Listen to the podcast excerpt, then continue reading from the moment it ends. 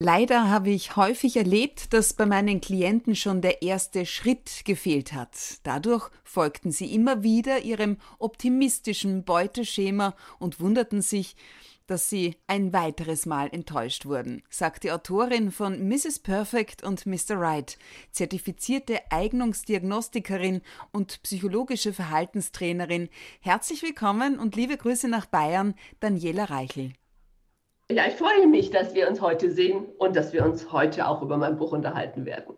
Über Ciceros drei Ls der Lebensfreude, die sieben Geheimnisse einer glücklichen Beziehung und die Liebeskarten, um Mrs. Perfect und oder Mr. Right überhaupt zu finden. Darüber unterhalten wir uns jetzt. Julia Schütze, Talk to Me. Authentic, empathic, fair dem optimistischen Beuteschema folgen und wieder enttäuscht werden. Daniela Reichel, was wäre denn der erste Schritt, der uns dafür in Zukunft bewahren könnte und den wir aber offenbar, ja, den viele offenbar gar nicht kennen, sich dessen gar nicht bewusst sind? Ja, das ist genau die entscheidende Frage. Es ist ganz wichtig, dass man sich einmal selbst reflektiert, sich fragt, wer bin denn ich? Was für eine Art von Persönlichkeit habe ich? Was sind meine Wünsche an eine Partnerschaft? Wie viel Nähe, wie viel Autonomie brauche ich? Was möchte ich erreichen? Was ist mir wichtig am sozialen Umfeld? Was ist mir wichtig, wie intellektuell muss der Partner sein. Denn man weiß ja heute auch, dass Herkunftsniveau und intellektuelles Niveau eine große Rolle in einer Partnerschaft spielen. Die Leute denken zu wenig über sich selbst nach. Das ist der Punkt und das ist der erste Schritt. Absolut. Man sollte schon mal wissen, was man will, sonst kann man auch nicht das finden, was man sucht. Wie kann ich beurteilen, ob ein Partner meinen Wünschen und Vorstellungen entspricht? Ich kann und will ihn ja auch nicht dazu zwingen, einen Test dahingehend zu machen. Genau dafür habe ich ja mein Buch geschrieben. Es gibt drei Möglichkeiten. Die Optik ist schnell erkannt. Das geht ja von alleine. Aber ich werde beobachten. Ich beobachte den anderen, um gewisse Verhaltenstendenzen zu sehen, ich werde immer genau hinschauen, nicht nur auf Kleidungsstil, sondern auch auf die Manieren, auf die Art, wie er sich in bestimmten Situationen verhält. Und dann höre ich zu. Ich lese zwischen den Zeilen und ich frage. Und das ist genau das, was ich jedem empfehle, dass man sich nicht scheut, Fragen an den Partner zu stellen. Dafür habe ich drei Interviews geschrieben, die aufeinander aufbauen immer nur so zehn Minuten während der ersten Kennenlernphasen, also nie länger. Und da erfährt man viel über den anderen, Dinge, die wichtig sind. Das habe ich aber alles in charmante Worte gekleidet in meinen Interviews, damit sich niemand ausgefragt fühlt. Was hat es jetzt also mit diesen Liebeskarten auf sich? Es gibt 42, eingeteilt in sechs Kaiserkategorien. Ja, auf diese Kaiserbeziehungsebenen bin ich ganz stolz. Die habe ich mir auch patentieren lassen. Das sind die sechs Ebenen, auf denen eine Passung in einer Partnerschaft erfolgen kann. Es müssen nicht alle sechs Ebenen passen, aber es wäre schon gut, wenn wenigstens zwei starke Ebenen vorhanden sind. Kaiser ist ein Akronym. Das heißt also, die Buchstaben Kaiser, die können sowohl horizontal als auch vertikal gelesen werden. Kaiser steht erstmal für die körperliche Ebene. Das ist natürlich wichtig.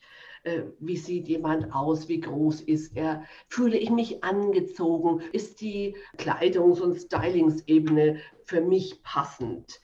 Aber auch Fitness, Trainingsprogramm, all das sind so äußere Ebenen die habe ich unter ästhetischer Ebene zusammengefasst. Man muss ja nicht den gleichen Geschmack haben. Aber wenn einer jetzt nur auf Biedermeier steht und der andere nur auf Bauhaus, dann gibt das Kommunikation. Das ist wichtig. Ja. Also man kann über die Einrichtung auch schon viel sehen. I sind die intellektuelle, ist die intellektuelle Beziehungsebene. Da geht es um die Vereinbarkeit der geistigen Interessen. mache ich ein Dauerbinging vor dem Fernseher? Brauche ich kulturelle Events? Wie viel ähm, Bildung brauche ich? Wie ist der Bildungsgrad überhaupt vereinbar? Das geht ja schon bei der Sprachebene los. Auch natürlich die Vereinbarkeit vom Beruf und Tätigkeitsbereich. Soziale Beziehungsebene, dafür steht das S in Kaiser. Die ist ganz wichtig. Dazu gehören Dinge wie Nationalität und Herkunftsland, Religion, Glauben, politische Gesinnung, Herkunft und gesellschaftliches Milieu. Der sogenannte Stallgeruch mhm. ist erstaunlich wichtig. Auch Vermögens- und Einkommenssituationen, vielleicht auch Wünsche in Bezug auf gemeinsame Kinder. Das ist extrem wichtig. Das ist ein Killer, wenn ich Kinder will und der Partner will keine, weil er schon zwei oder drei hat und für viele zahlen muss ja auch die Vorstellungen von Familienleben und Häufigkeit von familiären Kontakten und natürlich die Aktivitäten im gesellschaftlichen Leben, auch der Freundes- und Bekannteskreis. Wenn ich den, den nicht leiden kann, weil ich die Freunde meines Partners insgesamt grässlich finde, gibt es Konflikt. Und natürlich zur sozialen Ebene gehört auch die Vereinbarkeit von Wertvorstellungen. Ehrlichkeit, Disziplin, Integrität, Moral. Ganz wichtig. Dann ähm, ganz wichtig sind die emotionale Ebene. Dafür steht das E in Kaiser. Dazu gehören zum einen die persönlichen Eigenschaften. Wir wissen heute, wissenschaftlich nachgewiesen, dass es drei Persönlichkeitseigenschaften gibt, die eine Beziehung stabilisieren können. Das heißt, wenn man in den Punkten Verträglichkeit und Anpassungsfähigkeit Gewissenhaftigkeit und ja, Offenheit für neue Erfahrungen, Lernfreude und auch Abwechslung, wenn man da harmoniert, dann ist es ein guter Prädiktor für Beziehungsstabilität. Aber für mich das Wichtigste auf der emotionalen Ebene das Nähebedürfnis. Sie wollen was sagen? Genau. Welche Rolle oder welche Bedeutung schreiben Sie Sex, sexuellen Vorlieben zu? Die gehören zu dieser emotionalen Beziehungsebene. Die Harmonie im Bereich Sexualität und Leidenschaft ist extrem wichtig. Dass auch Erotik, Zärtlichkeit, Romantik, das sind wichtige Dinge vor allen Dingen für die ersten Jahre der Beziehung. Später fahren ja die Hormone wieder runter und dann sind andere Dinge wichtig. Aber wenn ich jetzt, äh, Entschuldigung, ich bin jetzt brutal, ein Sadomaso-Fan bin und mein Geliebter ist ein ganz konventioneller Liebhaber, das kann nicht gut gehen. Diese Liebeskarten, es gibt 42 hm. Stück und mit denen kann ich herausfinden, ob ich zumindest, ob zumindest zwei Ebenen matchen. Habe ich das richtig verstanden? Ja, ich, ich, korrigiere das ganz kurz. Es sind nicht 42 Liebeskarten, mhm. es sind sechs Ebenen mit 42 Kriterien. Okay. Die Kriterien sind aufgeteilt auf diese Kaiserebenen. Also wie gesagt, zur emotionalen Beziehungsebene gehören so zwölf Kriterien, zur sozialen gehören welche und die letzte habe ich noch gar nicht genannt. Die letzte Ebene ist Rekreation. Das steht für Erholung, Urlaub, Freizeitvergnügen. Und da habe ich 42 Attraktionsfaktoren, also Merkmale der Passung, aufgeteilt auf diese sechs Ebenen. Die Frage ist jetzt, wann? Wann soll ich so einen Passungsvergleich idealerweise durchführen? Ich kann ihn schon beim ersten Date mit den Karten anrauschen und sage, du pass auf einmal, trink mal was, aber dann legen wir los mit den, mit den Liebeskarten. Nein, natürlich nicht. Obwohl es war eigentlich das lustig und ein Versuch wert. Ja, ist ja auch keine schlechte Methode. Und viele junge Leute gehen tatsächlich so vor. Ich meine, seit es diese Tinder wie schon weg Auswahlmechanik gibt, naja. dann wird halt was Neues gesucht. Genau. Darum sage ich, wer nur ein sexuelles Abenteuer sucht und dann mal ausprobieren möchte, passt es, dann kann er das tun. Ja. Wer wirklich sagt, ich habe schon so viele Enttäuschungen erlebt, ich möchte es diesmal besser machen, der sollte in dem Moment, wo die ersten Zweifel kommen, anfangen, meine Matching-Karte, meine Liebeskarte auszufüllen. Wissen Sie warum? Weil deswegen heißt das ja nicht, dass ich mich trennen muss. Aber ich weiß dann, worüber ich mit dem Partner kommunizieren muss. Und nur Kommunikation wird dann eine Beziehung, wo schon so kleine Zweifel vorhanden sind, noch kitten können. Das heißt, ich mache diese, diese Liebeskarten, hole ich dann daheim aus dem stillen Kämmerlein hervor und gehe die für mich durch. Was ist mit meinem Bauchgefühl? Plädieren Sie dazu, bei der Liebe mit dem Verstand zu entscheiden? Die richtige Entscheidung ist für mich in jeder Hinsicht immer eine Kombination mhm. aus Herz und Hirn. Und natürlich ist Herz das Bauchgefühl. Ich spüre das doch. Ja. Und das Erstaunliche ist, deswegen habe ich das Buch geschrieben, dass viele gar nicht wollen, dass das Hirn sich einschaltet. Das ist ja genau das. Die sind verliebt, aber wir wissen heute, dass diese hormonelle, diese Glücksphase, dieser Hormoncocktail, wir nennen es Honeymoon-Phase, dass die drei bis 18 Monate dauert. Naja, das ist aber eine ordentliche Zeitspanne. Wovon hängt denn die ab? Drei oder 18 Monate, das ist schon ein enormer Unterschied. Von der Persönlichkeit und wie es überhaupt passt. Also wie viel, wir, wir wissen heute, dass das wirklich mit Hormonen zusammenhängt ja. und wie die ausgeschüttet werden.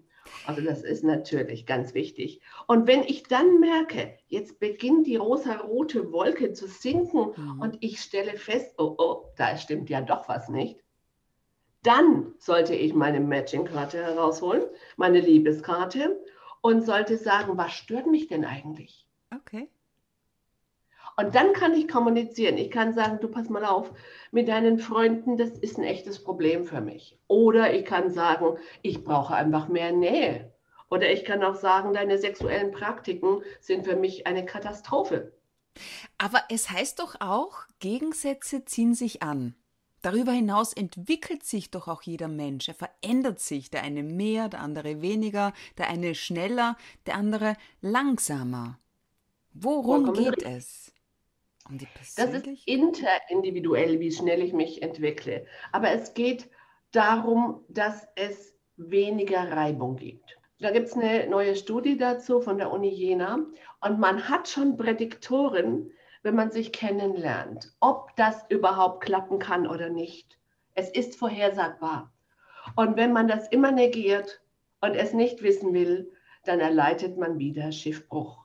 Wer sich von Anfang an wenn es da viel Reibung gibt, wenn es viel Gegensätze gibt, die sind ja erstmal spannend. Ist ja toll, wenn der andere anders ist.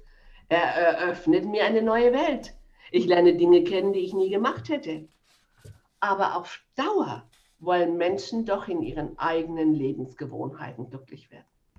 Als Killerkriterium ja? nennen Sie wenn mich zum Beispiel optisch etwas regelrecht abstößt, ja eh. Oder wenn der MHC nicht stimmt. Ja. Was ist MHC? ein ganz, ganz wichtiges Kriterium. Das ist so eine Art, es ist ein Bodenstoff, ein chemischer. Das ist unser spezifisches Duftsignal. Hat nichts mit Hygiene zu tun. Mhm. Kann man auch nicht mit Parfum übertünchen. Das ist etwas, was uns in Urzeiten als archaisches Merkmal schon signalisiert hat, können wir da gesunde Kinder zeugen oder nicht. Und wir fühlen uns prinzipiell, auch heute noch, nur von Menschen angezogen, die einen ganz anderen MHC haben als wir selbst. Das stimmt, das kann ich bestätigen, ja. Aha. Ja, und dann klappt es auch sexuell. Aber wenn ich schon von Anfang an sage, oh Gott, nein, irgendwas stimmt da nicht, ich fühle mich gar nicht leidenschaftlich bei diesen Menschen, dann kann das sehr stark am MHC liegen. Ich habe aber auch irgendwo gelesen, dass zum Beispiel, wenn Frauen die Pille einnehmen, ähm, ja. das ein Problem ist. Das ist ein Riesenproblem, weil während wir die Pille einnehmen, die ja Schwangerschaft simuliert, dann in dieser Zeit fühlen wir uns zu Menschen hingezogen, die einen ähnlichen MHC haben. Macht natürlich auch wieder evolutionsbiologisch Sinn. In dieser Zeit suchen wir Schutz bei der Familie. Deswegen lieber dann Menschen, die ähnlich sind. Deswegen sollte man da etwas vorsichtig sein. Frau Dr. Reichel, als einen der einflussreichsten Paarforscher der Welt nennen Sie den US-Amerikaner John M. Gottman als stabile Beziehungsgrundlage, in der tiefe Freundschaft und erlernbare emotionale Intelligenz im Umgang miteinander.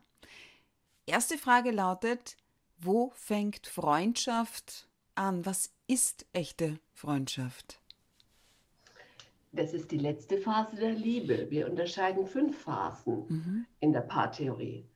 Und die erste ist ja diese Verliebtheitsphase. Dann kommen drei Phasen, wo man wirklich eine gemeinsame Basis finden muss, wo man Konflikte klären muss. Und die letzte Phase ist eine tiefe Geborgenheit, eine absolute Vertrautheit und das Gefühl, auf diesen Menschen kann ich mich verlassen, bei dem kann ich sein, wie ich bin. Ich spiele keine Rolle mehr. Ja, das, das genau das ist es. Da haben Sie vollkommen ja. recht. Und was darf ich mir anhand eines Beispiels aus dem Alltag unter emotionale Intelligenz im Umgang miteinander vorstellen? Wie lässt sie sich erlernen oder verfeinern? Ja, es gibt Menschen, die lernen es leider nie. es ist tatsächlich so. Es ist also schon ganz wichtig. Auch da ist wieder die Selbstreflexion oh wichtig.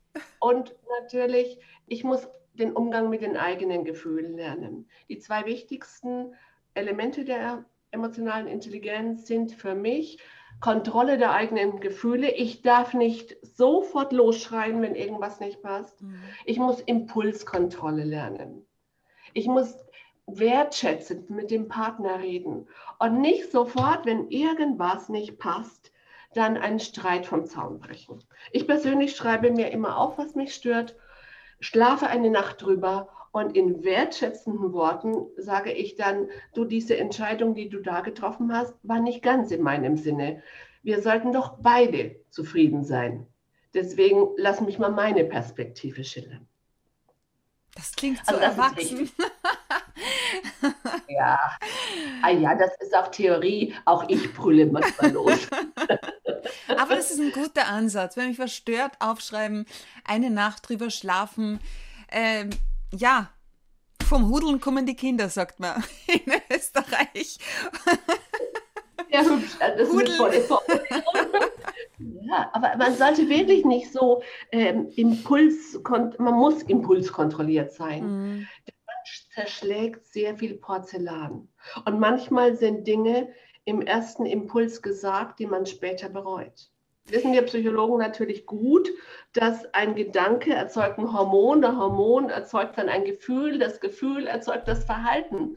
Und wenn ich gerade auf 300 bin, dann sage ich, ich habe dich nie geliebt oder irgendwie sowas. Und dann ist was kaputt.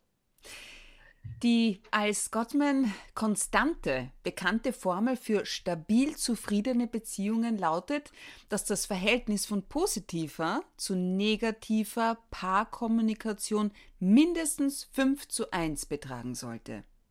Was hat das zu bedeuten? Können Sie mir bitte auch dazu ein Beispiel bringen? Das heißt, dass ich mich wirklich anstrenge und überlegt kommuniziere. Dass ich meinem Partner auch mal sage, was ich toll finde an ihm und nicht nur, was ich schrecklich finde. Dass ich immer wieder auch ein Gespräch, ein Kritikgespräch oder ein ja, entscheidendes, ein Konfliktgespräch damit einleite, ich liebe dich, das weißt du. Ich schätze das und das und das. Und du bist generell ein fantastischer Partner. Aber es gibt Punkte, über die wir sprechen sollten. Ui, Sie haben das Wort aber gesagt. Ja, nur darf man nur sagen. Ja. Nur. Entschuldigung, das war von Kommunikation. Das habe ich mal irgendwo gelernt, das Wort aber ausspannen und in, in, ja, in, in der Ich-Form sprechen. Ja, ich fühle mich gekränkt. Ich verstehe ja. das nicht. Ja. Okay. Das sollte man lernen. Man sollte Kommunikationstraining in der Liebe machen. Kommunikation der Liebe gibt es ja auch als Buch und die Sprache der Liebe vielmehr.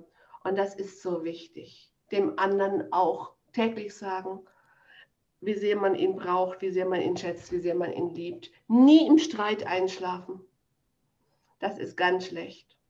Gehört, ja. das, zu den, gehört das zu den sieben Geheimnissen einer glücklichen ja. Beziehung von Dr. Daniela Reichel? Ja, ich schlafe nie im Bösen mit meinem Mann ein. Und was bei uns ganz wichtig ist, wir sprechen über alles, was eine Beziehung belasten könnte. Wir warten auch nicht, bis sich das aufgeschaukelt hat und wir uns in der Abwärtsspirale befinden.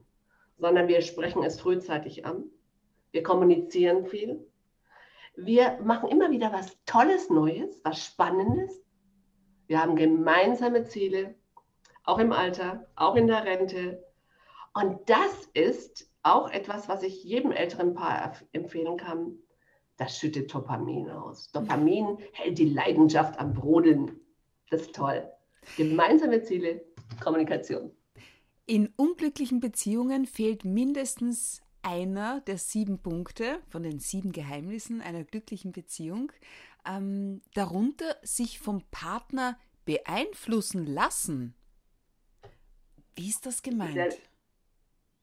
Das ist doch wieder genau das. Ich tue Dinge, mhm. um den Partner zu behalten, die mir und meinen Bedürfnissen widersprechen. Ich lasse mich manipulieren. Mhm.